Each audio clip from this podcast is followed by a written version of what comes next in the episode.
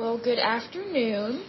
This is a new podcast, and it is called The Endurance of Labor Laws. And just to give a proper introduction, my name is Lesley Sullivan. That is L E S L E Y. And I spell that because a lot of people misspell my name and they put I E. And just so you know, if ever you write me a check, I cannot cash it or deposit it if it's not spelled correctly. So if ever you're paying me for a job well done or for a wonderful book I'm going to write, please spell my name correctly. It will make me smile and be very happy. So, um, as I stated before, my name is Lesley Sullivan, and I reside in Oklahoma City, Oklahoma. Oklahoma is in the middle of the United States. We are located in what is called Tornado Alley, and it is definitely not a dull place to live. Um, I think Oklahoma, if I remember correctly, has the most tornadoes on the planet, and I can definitely see why. I remember being a little girl, and we had tornadoes all the time through the spring and summer. And for the most part, fall and winter were very dull in terms of tornado season. But here recently, we had a tornado touchdown in Oklahoma City. I think it was a couple weeks ago. And um, it was very startling because I heard the alarm go off at 5 o'clock in the morning, and I jumped out of bed because I immediately recognized what alarm it was. Because they test the sirens every weekend, at least in Oklahoma City, they test it every weekend on Saturday at 12 noon. And I'm glad that they do that because it makes you familiar with what that noise is, and also you know whether or not it's working right. So it's good to test your systems like that. It is really good. But um, when I heard the siren a few weeks ago, I jumped out of bed because I knew what alarm it was. But then I hesitated for a moment because I was still kind of waking up, and I thought, is it spring already? Like, did I just sleep through fall and winter? Like, I was kind of questioning what day it was because I was still kind of in a stupor. And I thought, how funny is that? That I hear the alarm and I want to seek shelter, but I'm so confused by the alarm and the time of year that's going off, I'm not really sure what to do. It was just for a brief little second there that I hesitated, and I was like, you know what? I don't care what time of year it is. I need to seek shelter. And so while I'm looking up, you know, where the tornado is, things like that, I just double checked the time and date, and I was like, it's October and we're having a tornado? And because the electricity went out, which sucked, um, I looked up the tornado watch on a news app on my phone. So I was very grateful to have that data for my phone so that I could look that up weather-wise. Because that's one of the things that is kind of scary with tornadoes is when you lose electricity and you don't know if the storm has just started or if you're in the middle of it or it's already passed because the sky it doesn't always show you exactly what's going on because with tornadoes, you can have a thunderstorm before, during, or after a tornado. So if you lose electricity, then you don't have access to the news channels, which in Oklahoma, my favorite news channels for Oklahoma City are News Channel 4, 5, and 9. Those are my favorites. So I just Googled Oklahoma news weather uh, on my phone and was able to pull up a, uh, a news channel and look at their map and take a look at okay where did this thing touch down? And it was near me at the time. And I can see the direction that it's going so I can kind of take a guess a pretty good guess okay how long is this going to last and when is it going to move on to its next spot that it's going to hit? And then finally the electricity came back on and all those good wonderful things. But that's just kind of how funky Oklahoma is. We have weird weather all throughout the year so we have tornadoes predominantly in the spring and summer. Every once in a while we have a fluke, like we did a couple weeks ago, and have a tornado touchdown in the fall. Excuse me, in the fall and winter months, these can get crazy with other types of weather. Excuse me, um, we have a lot of flash floods, and because our topsoil is not rich, fertile soil like in the south, um, we have flash floods really bad because the soil gets picked up in the water and it just rushes down the street or the road. So what's sad is that if you're driving at night and you're not really paying attention to a flash flood warning, your car could slam right into a flash flood and you don't realize it till you're right on it. And some people will laugh or think, well, how could that be? Are you people stupid in Oklahoma? No, we're not stupid. This could actually happen to anybody. When you're driving at night, and not all of our roads are well lit, but when you're driving at night, when water mixes with the topsoil, it no longer glistens and it no longer looks like water. It's just really dark substance there, and just uh, you know, just within a second, the road disappears in a flash flood. And so that's what can happen, and it can spring up anybody. It doesn't mean you're dumb or a moron. It can just happen. So in those situations, you gotta be careful. And what happens a lot of the times is that when you're driving through an area, for the most part, there are signs that say, caution, this is a flash flood area because they know which parts of Oklahoma dip down lower than the other parts of Oklahoma, I should say. And so water can really rush through some of those crevices really quick.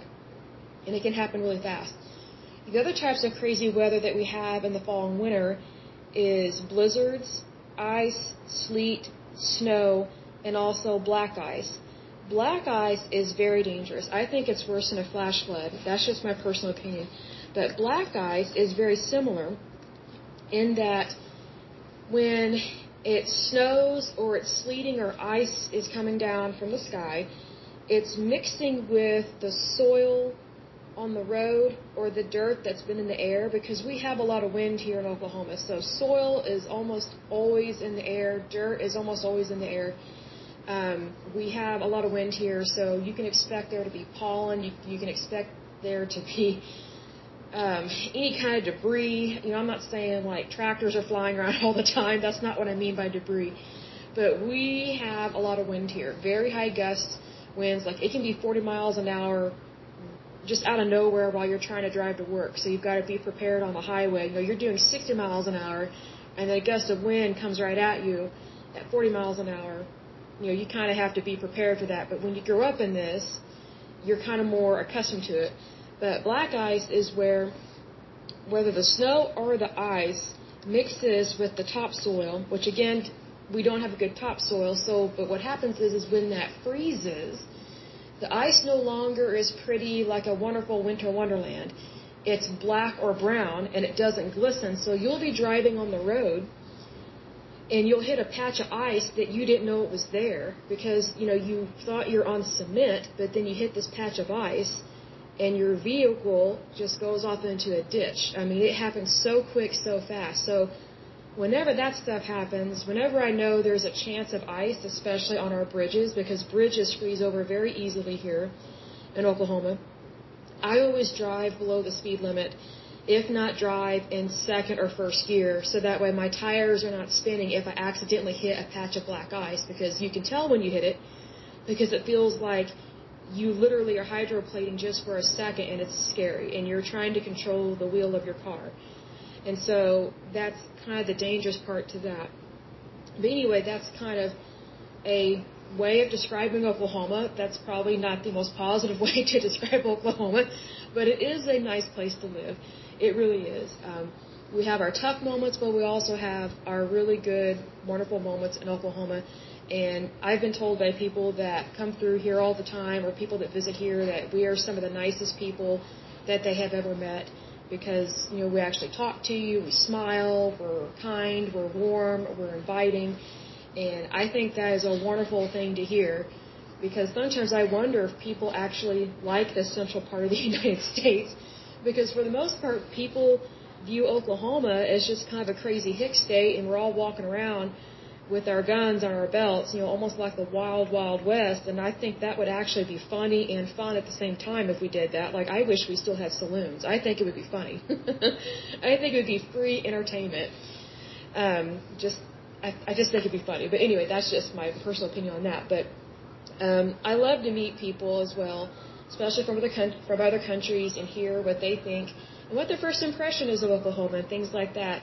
And what's funny is that whenever I meet Europeans, they are a hoot because they almost always think that we still live in teepees and that we still have problems with Indians and cowboys. And I just bust out laughing because they're surprised that I'm not in a, what's it called, a a skirt that's like a hula hoop skirt. I'm probably not pronouncing it right, but basically that I don't dress like Scarlett O'Hara. They're kind of surprised that we don't have horse and buggy times anymore like that, and if we do, it's in a parade. so, um, but you know, one thing about Europeans is they love coming here to see our museums, and they love to see um, if we still have Indian reservations, which we do still have some, but it's not like what you're thinking of from a black and white movie. It's not the same as 1800s. Um, if anything, Europeans are surprised that a lot of these Indian tribes now own most of the, the casinos in the state of Oklahoma, if not all of them. So, you know, these uh, Indian tribes, they are by no means poor. Um, they make really good money off of casinos, and they are making bank. You know, God bless them. You know, they are they're making money.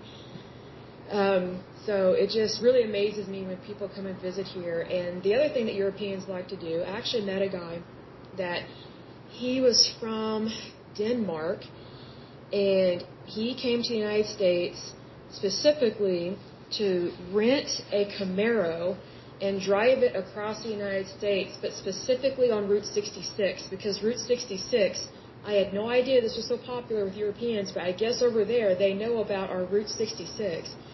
And European men love to rent Camaros or Corvettes or motorcycles when they land here in the United States, and they love to drive on that because it's just like the thing to do. And I was, and I just kind of looked at them. I was like, Route 66? You gotta be kidding me! Like, I grew up in a town where Route 66 goes right through it, and we didn't really think there was anything special about it. You know, it's just part of our main street. You know, it was it was just what it is. You know, I grew up in Yukon, Oklahoma, and uh, now I live in Oklahoma City, but you know, when you grow up with something that it's not really a big to do, it just kind of takes you aback for a moment when someone actually travels overseas to see this site that you've been living near your entire life. Just kind of takes you aback a little bit. But um, it's just really neat to hear what people think, you know, when they come here and visit. I just think it's a wonderful thing. But um, anyway, um, my uh, lovely podcast again is um, entitled The Endurance of Labor Laws. And I am super excited about this because I have always been a supporter of labor laws and protecting workers' rights and encouraging people to understand their rights in the United States and in the state that they live in. And I say that as a Republican. I am not a Democrat, I'm not independent, I am actually a Republican, and that probably shocks a lot of people. And I say thank you because there are so many people that think Republicans are evil and that all we care about is money, money, money, and you know we think the rich should just be able to do what they want to do. And I don't think that. I don't. I cannot think of any Republican that I know that thinks that way. Most Republicans are really good, kind people. The bad ones, to me, are the ones that just don't care about human life and they just think that they can just do whatever they want whenever they want and their mentality is kind of this elitist mentality and it's very similar to some very extreme liberal democrats that I've met that that are well off and they think that they should just be able to make up any policies they want and shove it down everybody's throat. Well, it's very similar to some elitists in the Republican Party that want to do the same thing but do it their way. So it's kind of this control issue within each party, and it's only the select few that are the extreme and that are not normal and that don't really care about all human life. You know, like for example, like there may be people that I don't personally like, but based on my faith, I am required to love everybody. I believe in God the Father, God the Son, God the Holy Spirit. I believe in the Jewish Messiah. I practice a faith that is kind of in between Christianity, kind of non-denominational Christianity, but also uh, myth, uh, Messianic Judaism. That's more of what I practice. So I kind of practice more just the real Judeo-Christian faith. I'm kind of not particularly in one specific denomination anymore. I was raised one denomination when I was a child. I did not agree with it at all. I'm not going to say the name of it. And then I church taught throughout college, and then I converted to another denomination, which I'm not going to say at this point, because I'm not here to shame and blame anyone. It's just my personal faith journey. And then um, as an adult, I have grown way more in my faith just based on me personally comprehending what I need to know to draw closer to God. Like it's my personal journey, my personal faith walk with God. And it, that means more to me than anything else on this earth. Like it means more to me than food, water, and shelter, gold, silver, or myrrh. Like, because that's how much I love God because I know how much He loves me. So that's kind of how I roll with this. But also, you know, based on what I believe in is how I treat other people. So I know that if I am valued, then everybody on the face of the earth is valued. So I don't think that anybody should be suppressed. I don't think anybody should be oppressed. And again, I'm saying that as a Republican. Because a lot of people think that Republicans are bad and we don't do enough and we think that corporations do absolutely nothing wrong and they should be able to make all this money however they want. That is not true. If anything, I literally cannot stand it when corporations get bailouts from the federal government because those are our tax dollars that are being given to corporations that have mismanaged their own money. It's not my fault they can't get their bleep together and start functioning correctly as a good moral company. And it is possible to function as a good moral company. You have to choose to behave that way, just like how you have to choose to be a bad company. So I bring this up because I've always had a fascination with labor laws, and the way that I first started kind of getting introduced to labor laws was when I started working as a teenager. And I would always read those posters that are required to be put up in any kind of work environment, and I I would look at them and be like, oh, that's nice to know we have rights, and then I realized that once I started working, you really don't have very many rights. You know, it's just really kind of dependent upon um, what your boss thinks that day um, if they're in a bad mood or a good mood, and then trying to prove that they did something wrong is really difficult and hard, and it's even worse if it's a whistleblower situation because you're really not protected as much you think you are by the federal government. And um, I'm not for the federal government being super powerful, but I do think the federal government does have an obligation to protect citizens from bad employers from bad work environments, and from misleading financial information. I do believe the federal government has a responsibility to help workers out on that. And I say that not just from a Republican point of view, but from a citizen point of view. Like, regardless of what party you're in, in the United States, if you're a citizen, you're a citizen. Like, you can be a citizen and not vote. You can be a citizen and not be a part of any particular group. You can be a citizen and own property. You can be a citizen and not own property. Like, you know, your citizen rights are not dependent upon all these other factors. You're either a citizen or you're not. And to be a citizen of any country is an honor, and it's also, in a way, an obligation. That's how I look at. Like I, I knew that when I turned 18, I couldn't wait to register to vote. I was so excited. It just meant so much to me to register to vote excuse me, not many people in my class thought that way. And I thought they were lazy and stupid. I was like, how can you not be excited about being seen as a legal citizen of the United States? Like, that's your voice right there. Like, you do all this complaining, and I could use other words, but I'm trying to clean up my language at age 37. I was like, you know, you complain all the time about stuff, but then when it comes down to do it, comes down to it, you don't do anything about it. And some of them when they do actually do something about it, they do it completely wrong. And I'm seeing that with some of these protests that are happening across the country. And it's just, you know, violence is not the answer. You know, if you have something to say, is it better to get in someone's face and hit their face? Or is it better to come together in a peaceful way? You know, you can have a peaceful argument. I think a lot of people have forgotten that just because you disagree, that doesn't mean you have to hate. You know, hate needs to stop at the door. You know, whatever I think about something or whatever I hate, it should not be a part of that conversation. It should be about logic. It should be about the facts. It should be about, hey, what are you passionate about? But it should never flow over into just these wild, crazy emotions that are not civil you know, it's just discontentment at an extreme level on a Richter scale that should have never happened in our country, much less in our society. And I bring that up because it seems like so many things are hitting the fan and so many people are forgetting the basics. Forgetting the basics. So I thought that I would help out with things because I have had a lot of experience in work.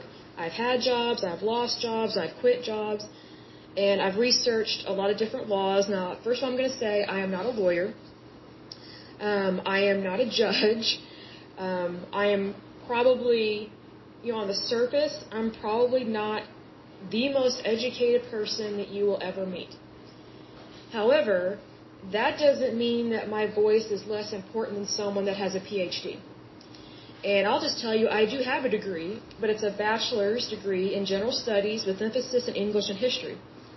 So, that being said, if you were to try and find somebody that had the most knowledge on labor laws, I would probably be one of the last people that you would consult on the surface.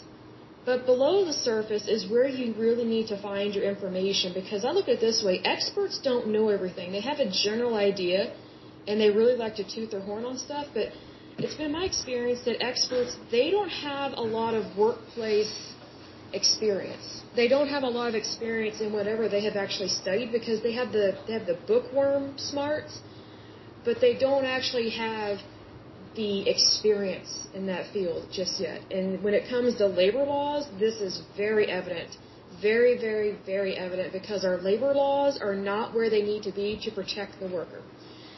And I'll give an example here. Like when I was younger and I first started working, I was all for the employer because, you know, I hear all these employees complaining about stuff, and there were some bad employees, but I was like, you know, you really need to give the employer a chance. You really, you know, I was always siding with the employer. And then as I got older, which very quickly into my 20s, early 20s, I was like, you know, the employer is not really looking so good right now because you start learning more about wages, you start learning more about taxes. At least I did. And to me, that's a young age to start learning about, but that's great. You know, continue to grow in your field, whatever that case may be. And I started really realizing that um, our work environments are not as safe as they should be. And there's a reason why sometimes OSHA comes in and investigates things. And there's a reason why sometimes the federal government cracks down on employers because either something got reported or, or they're saying, hey, you're not following the right regulations here, or you're not even doing what you're supposed to be doing. And you learn that as you experience these things and you get older and you get wiser. So I look at it this way anything I can do to help other people have a better work environment, and also we can work together to have better labor laws that actually help the worker, to me, that's a blessing that is such a blessing because I can't tell you how many times I've prayed for better labor laws, for better work environments, for higher wages, for no discrimination whatsoever. And I've experienced discrimination, and I am 37 years old, white, and single. And I have experienced discrimination. Discrimination does not know how I word this. Discrimination isn't just against blacks or against Mexicans or against immigrants. You know, it's not always that specific. Discrimination can happen anywhere, anytime, any place, and it, it's not always against the poor. It is not. It can occur anywhere, anytime. It's almost like domestic violence. Domestic violence is not just in one group of people. It can be anywhere at any time because you're dealing with people. That that's it. Different people from different walks of life can have the same problem. It's not isolated is my point. Can it can you have a higher rate in certain demographics? Yes, but that doesn't mean it's isolated. So that's one reason why a lot of things should come to the forefront because if it's not isolated, that is a even bigger problem than we want to realize. Because if it's not isolated, then that means we have a bigger responsibility to help nip that problem in the bud, big time. That's how I view it. But anyway, I digress on that. But I thought, you know, to start this out, I thought I would go to the Oklahoma.gov um, website and you know just look at some of the questions that the, the supposedly frequently asked. And this is the Oklahoma Department of Labor website. So it's OK.gov. And some of these things I just busted out laughing because I thought either A this isn't written right or B they just don't really care about the worker as much as I thought they should. Um, it says here, so there's a question here. Question number two says, Are breaks and lunch periods mandatory? The answer says, Neither federal nor state law require employers to provide breaks to employees age 16 or older. Mandatory break laws only apply to children under the age of 16. Breaks and lunch periods are considered benefits and remain at the discretion of the employer. All I can say is, is I, I bust out laughing at that because, you know, what does it say about our laws when they don't think lunch breaks should be required or any kind of break should be required for adults? So if you're 16 and older, they basically are saying your employer can do whatever they want with you. And that's the problem. The employer does not own you. They do not determine when you eat and when you go to the bathroom. Because that happened to me when I worked in retail. This was several years ago. So this for sure was not recent, but this was several years ago. And I got into tiffs all the time with management about this. Because it was like you couldn't ever go to the bathroom. And it's like, I really need to go. And women can actually get urinary tract infections. They can get a lot of infections if they don't go to the bathroom. And it's just like, you've got to be kidding me. Like, I'm not saying I would need to go, like, all the time, but I maybe went twice on a shift because I was always holding it. And it's like, then it made me not want to drink water because I knew it would make my boss mad, my manager angry if I went to the bathroom because I'd have to leave the sales floor to go to the bathroom. And eventually, I just said, you know what? I'm so sick and tired of having to tiptoe around doing something that is basic human function. I need to go to the bathroom. I mean, if if the customers get to go to the bathroom, why can't we? We're the ones that are standing on our feet 10 to 12 hours a day, in heels, mind you. Um, this was back when it was still seen as part of a woman's uniform, the only way that she could be taken seriously is if she wore pantyhose and heels. And that greatly irritated me because I thought, you know, I have a brain. I don't have to wear stilettos to be taken seriously. You know, just like a guy doesn't have to wear cowboy boots to be taken seriously on a ranch. You know, it's just such discrimination towards women. It was so bad because it, it was like the guys could kind of do whatever they want, but women, oh no, you know, you've got to put the real stronghold on them. And I just thought, you've got to be kidding me. So the people that I worked with, um, we just kind of worked out a way that we could each go to the bathroom at certain times, and we would cover for each other on the floor to make sure that our station was manned and we're helping customers and things like that, you know, to try and avoid punishment basically from management. Then management would not always want us to go to lunch and always it, it was always a battle trying to figure out when we could go to lunch because lunch is typically when people think about lunchtime they think 12 noon so we would try and schedule our lunches between like someone would go at 11 or 11:30, 12 or 12:30 or 1. Well, our employer, this retailer, which was notorious for doing stuff like this, like you would be working like 9 to 5 or 9 to 7 or 9 to 9 and they would schedule your lunch at like 2 or 3. So by the time you get to lunch you're starving and you don't feel very good. And we actually had people passing out on the floor because they weren't getting their breaks, they weren't able to go to the bathroom, and then they weren't going to lunch at the appropriate time. So this employer didn't even care that their employees were fainting on the shift, on the floor and in front of um, customers. And you know they would just go, oh, they just got low blood sugar. Well, here's a news flash: anybody on the face of the earth can have low blood sugar if you're starving them, if you're not giving them access to food and water that they're supposed to go get. Even if the employee is paying for their own food, let them go get their own food. Another problem with this employer was they wanted you to eat in the break room and only the break room. I was like, I'm not going to eat in that hovel. It's a hellhole. It was dark. It was miserable people were crouched over. It's like the moment you enter that break room, it's like everybody turned into a hunchback because they just have their face right above their plate. They're eating fast and then get back out on the sales floor. It's like work, work, work. That was not appropriate at all. So I was one of the few people that I always took my entire hour lunch break and I would walk down to the food court and I would get my food. I would not walk back to the break room. I was going to be a human being and eat in the food court just like anybody else. And, and if anything, I got to talk to customers in the food court. Like people actually got to see me, they got to see my name tag, they got to talk to me about the brand and you know because brand ambassador was not really a title that was used back then. Our name tags only had the words sales associate on there. Unless you had been there a long time and made them a lot of money, then you were um gosh, I forget the name they called it. But there was a difference between just being a underling and someone that had been there a long time. But um, you know, I looked at it as, you know, if I go to the food court and I'm in my uniform, I'm wearing my my my name tag, my badge, with the name of the employer on it with my name, then technically I'm a brand ambassador for that store. So if anything, I get to still promote the store while I'm walking about the mall and just looking at things. Sometimes I would just go window shopping on my break, but also I get to go eat lunch or dinner, whatever the case may be, and plus I got to know other employees in the mall.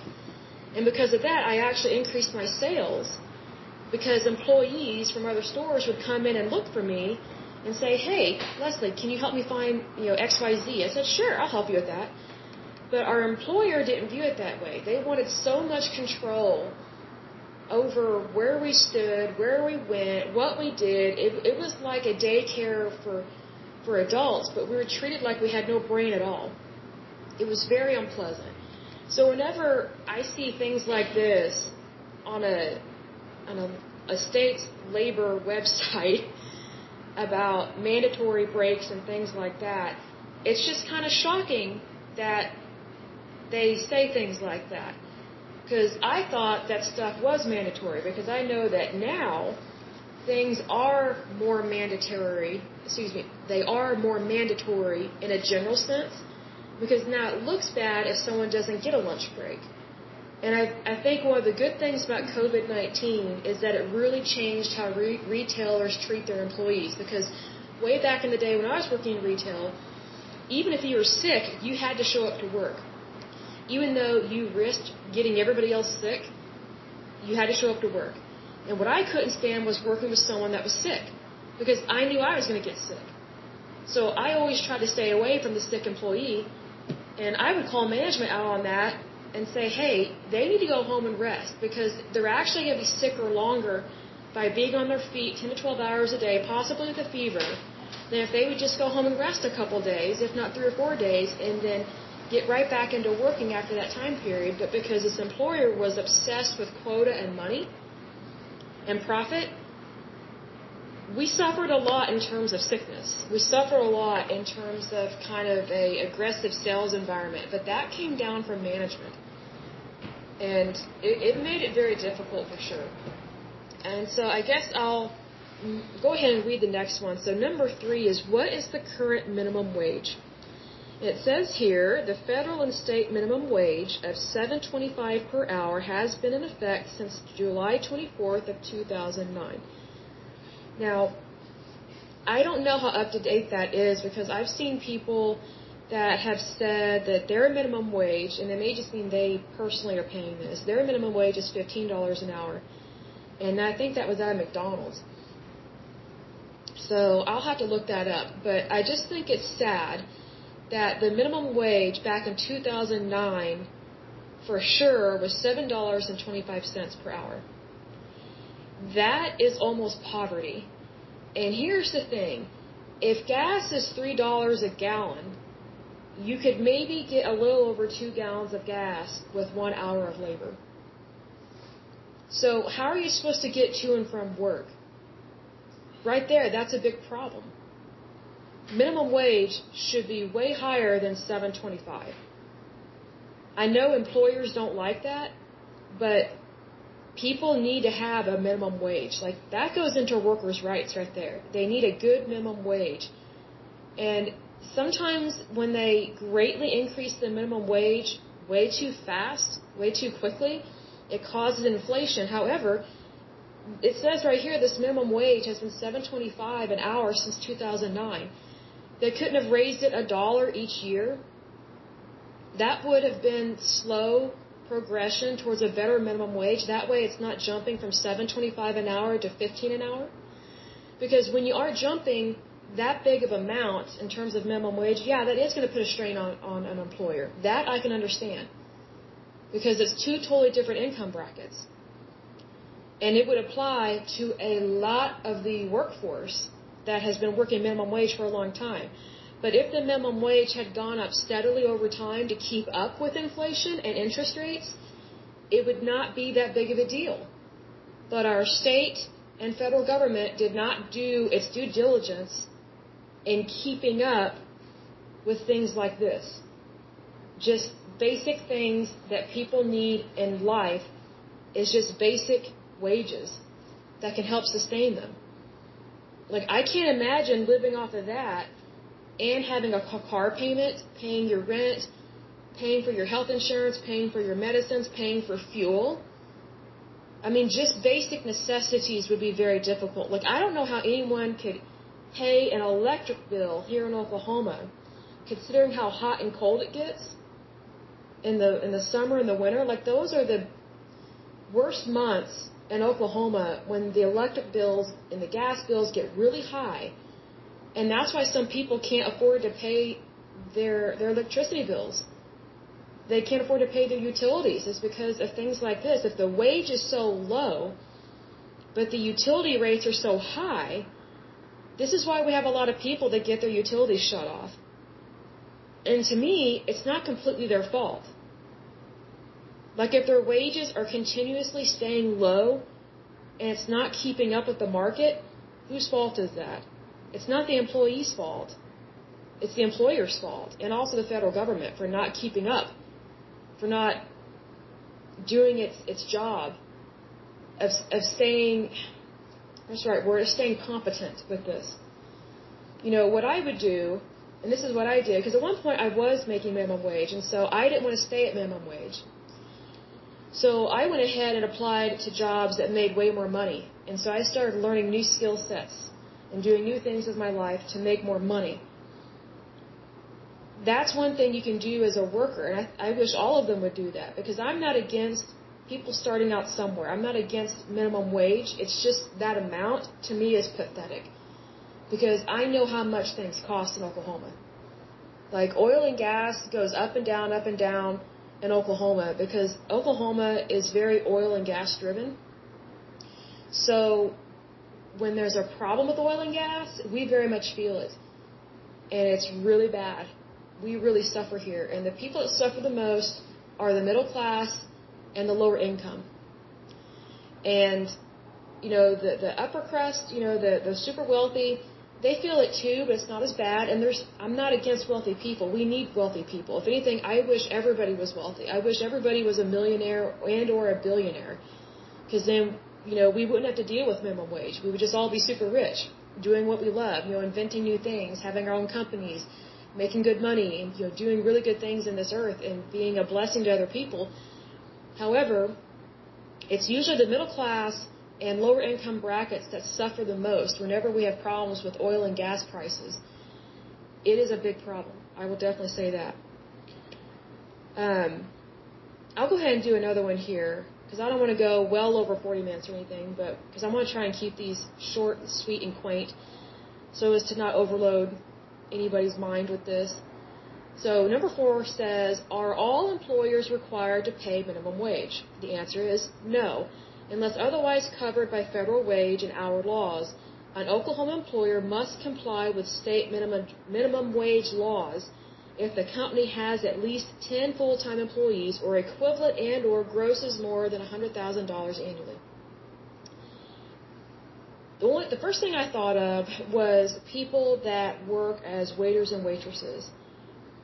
I totally disagree that their wages are so low because I think the wage used to be 215 an hour or 235 an hour. I'll have to double check that.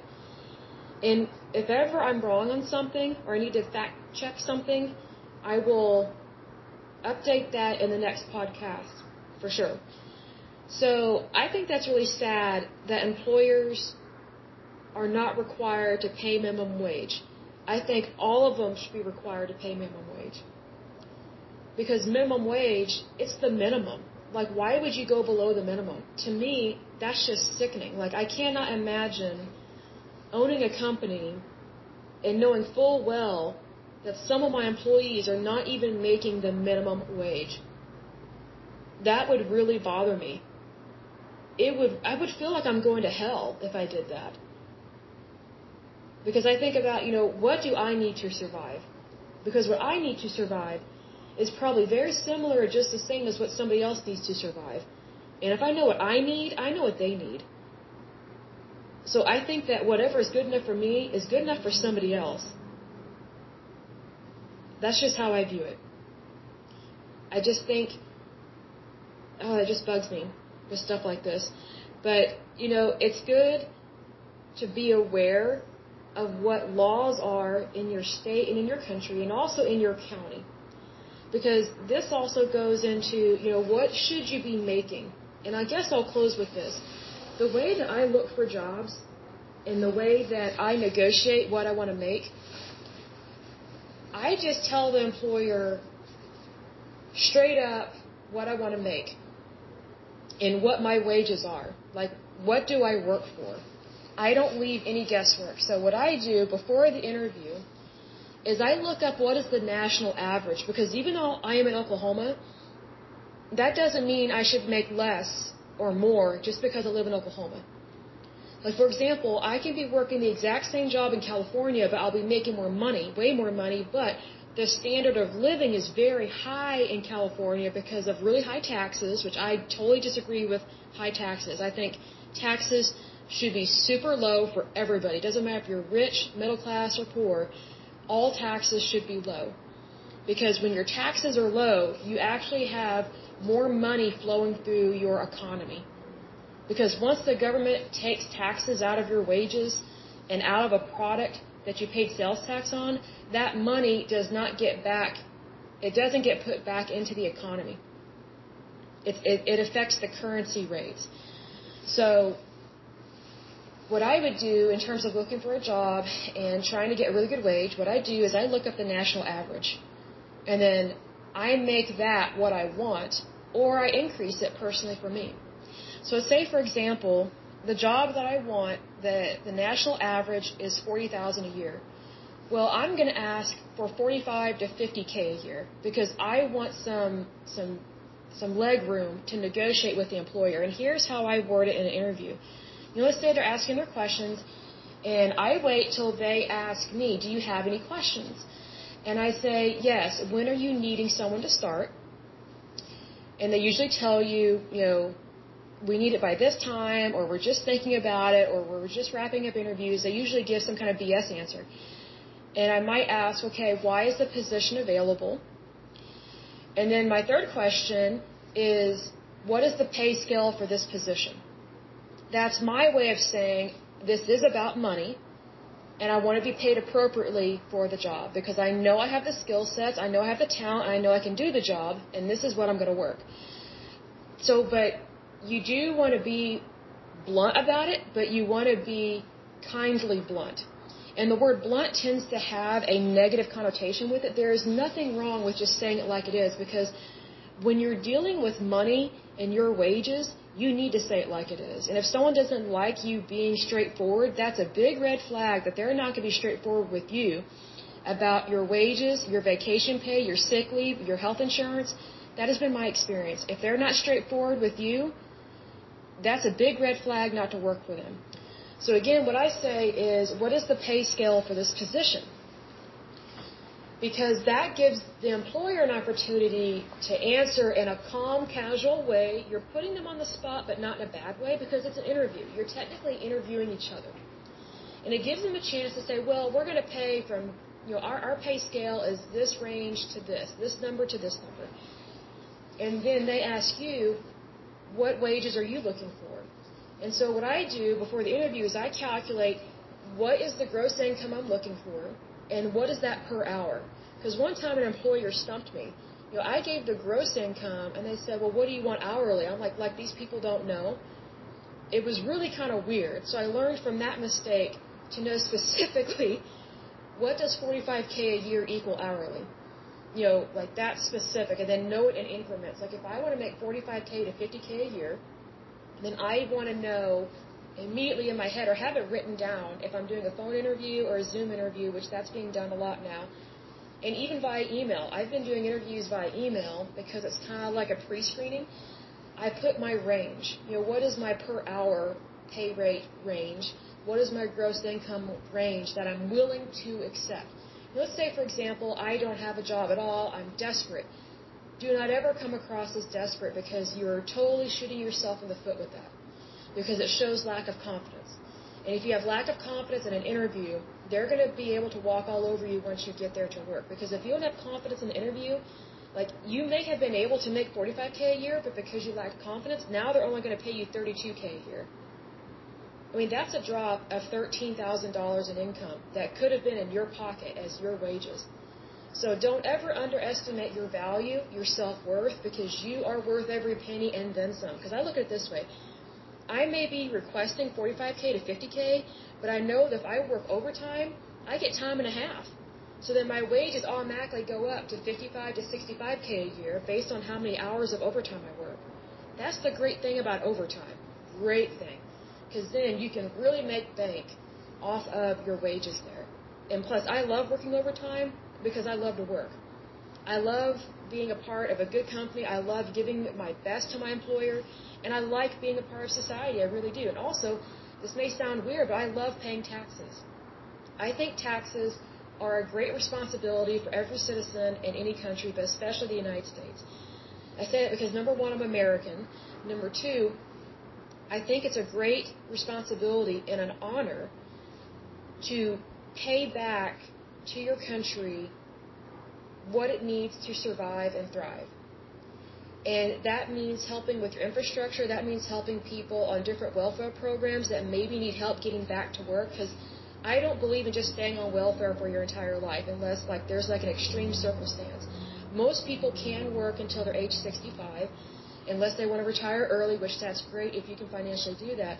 But I think that we should all be paying back to the government what we should in taxes so that we have a safe, stable country. You know, to me, that's paying your dues. Like I look at it this way: it's almost like being a part of a a lodge or a union. Like you pay your dues. You know, to keep things flowing, to keep things moving, to do good things in your country you know, there are certain things that we have to pay our bills for. So whenever I'm paying my taxes, to me it's an honor to do so because I know I'm paying for the safety of my country. I'm paying for the military. I'm paying veterans' wages. I love that. I'm paying for their benefits. So if they served our country, whether or not they got hurt, I know they have benefits. I know they have health insurance of some sort by the government. I don't agree with everything that has happened with the veterans in terms of how the federal government handled or mishandled some things. But it's important to really think about the positives when you're when you're paying your taxes because I think it's very easy to get very negative. So I always go with I pay my taxes because I'm a good citizen and something that I enjoy and I like seeing good things happen in my society, in my country and in my community and that's where my taxes are being used. I do not automatically assume that they're being misappropriated or they're being mishandled or they're being used in a bad way. I don't automatically assume that. To me, you have to prove it to me that that's happening because I want to see the facts. Just like I want to see the facts that things are going well, that monies are being handled correctly. You know, like like when there's an audit of the federal budget, things like that. That doesn't mean necessarily that something bad is happening. You should be having an audit of your budget. You should have an internal audit and an external audit. That's just normal business practice. I think that should be across the board normal business practice so you know what's going on. But those are just some of the things that I think about whenever I think about labor laws, whether they're state, local, or federal, because whether they're state, local, or federal, they impact every single person, whether you're working or not. Because if an employer messes up an employee's wages or they do something really bad, it affects that entire community and possibly that entire state. So just because I don't work for somebody, just because I don't work for a bad company, that doesn't mean that I shouldn't care. Now that doesn't mean I should join a picket line and cause a problem or a nuisance. It just means that, hey, I should care about those people. I should care that employers are doing wrong or they're doing good. It is my social responsibility to be responsible. That's how I view it. And that's how I viewed it for a long time. And it has, excuse me, um, it has ruffled some feathers over the years. But most of the time, when that ruffles feathers, it tells me that some people think that workers should just be treated however an employer wants, and that's not right. You know, a lot of employers, I think they forget that at one point they started out at the bottom. They started out with an entry position. And just because somebody's starting out in an entry position, that doesn't mean that they should be treated lesser as a worker. That's probably one of the biggest things that I see that just irritates me is when someone's just starting out in life, but they're viewed as almost subhuman in the workforce. Because I know I was treated that way, and I see people being treated that way, and it just doesn't sit well with me. It never has, it never will. But I will say this in terms of trying to make change, we need to do it in a kind and professional manner. I don't believe in picket lines. I don't believe in riots. I don't believe in violence. I think you have proper progress when you have peace in your heart. Like, I can be irritated or upset about something, but I always try to approach it in a peaceful manner. Because you're not going to convert people to your idea if you're just spewing hate or being extremely unprofessional and unrealistic.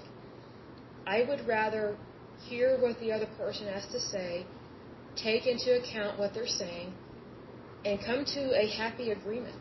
You know, meet people in the middle. As long, I look at it this way. I have two rules that every decision I make has to satisfy. Everything I do has to be legal and moral. Because just because it's legal doesn't mean it's moral. But I've learned that, and I've had this rule ever since I was a teenager. Like I just made it up in my mind as a teenager because I went to work at age 16. And I quickly learned that you have got to watch your back and you've got to be careful what you say, do, think, and feel when you're working for somebody else. And, you know, I did see some unethical things and I just thought, you know, that's a mental note of what not to do.